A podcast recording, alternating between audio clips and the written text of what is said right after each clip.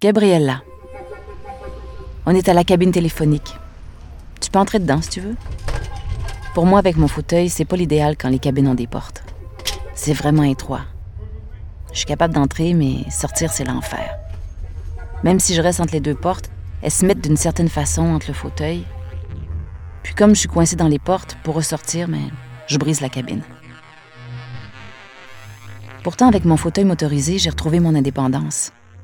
Avant la sclérose en plaques, j'étais une personne très indépendante. On m'a demandé Comment tu t'es senti quand tu as reçu ton fauteuil? J'ai dit Liberté. Je me suis sentie libre. Parce qu'avant, j'étais entre mes quatre murs. Je traînais mes jambes, je sortais plus. Si je devais acheter quelque chose, je devais demander à ma mère. Elle était mes jambes, elle était mes bras, elle était tout. Mais maintenant, je pars, je dis rien à personne. Je pars.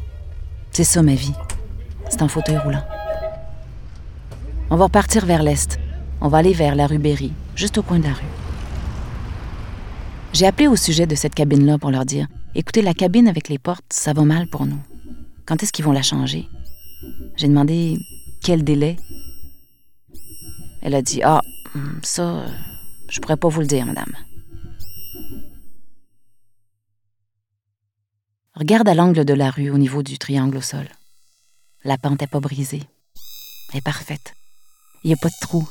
J'ai pas peur qu'une de mes roues reste prise dedans. Je prendre la piste cyclable pour descendre sur la rue Berry vers le sud. Tu peux longer la piste cyclable tout en restant sur le bord du trottoir.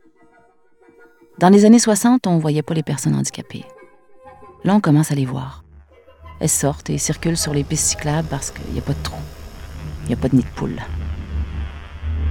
Sur les trottoirs, les craques de trottoir, ça fait mal aux reins, donc on est mieux aller sur les pistes cyclables. À Montréal, les cyclistes, ils nous tolèrent. S'ils veulent pas nous tolérer, ils savent comment faire. Ils peuvent nous contourner. Si la police te voit, t'es averti. T'es averti que tu devrais pas parce qu'on est considéré comme des piétons. Il y a toujours quelqu'un qui pourrait te dire Ben, va sur le trottoir. Mais je vais tellement vite que je les entends même pas. On est capable de filer hein, si on veut filer. Je me suis même déjà fait dire par un itinérant C'est une vraie Speedy Gonzales. Arrête-toi près des arbustes à tiges, à ta droite, tout près du lampadaire.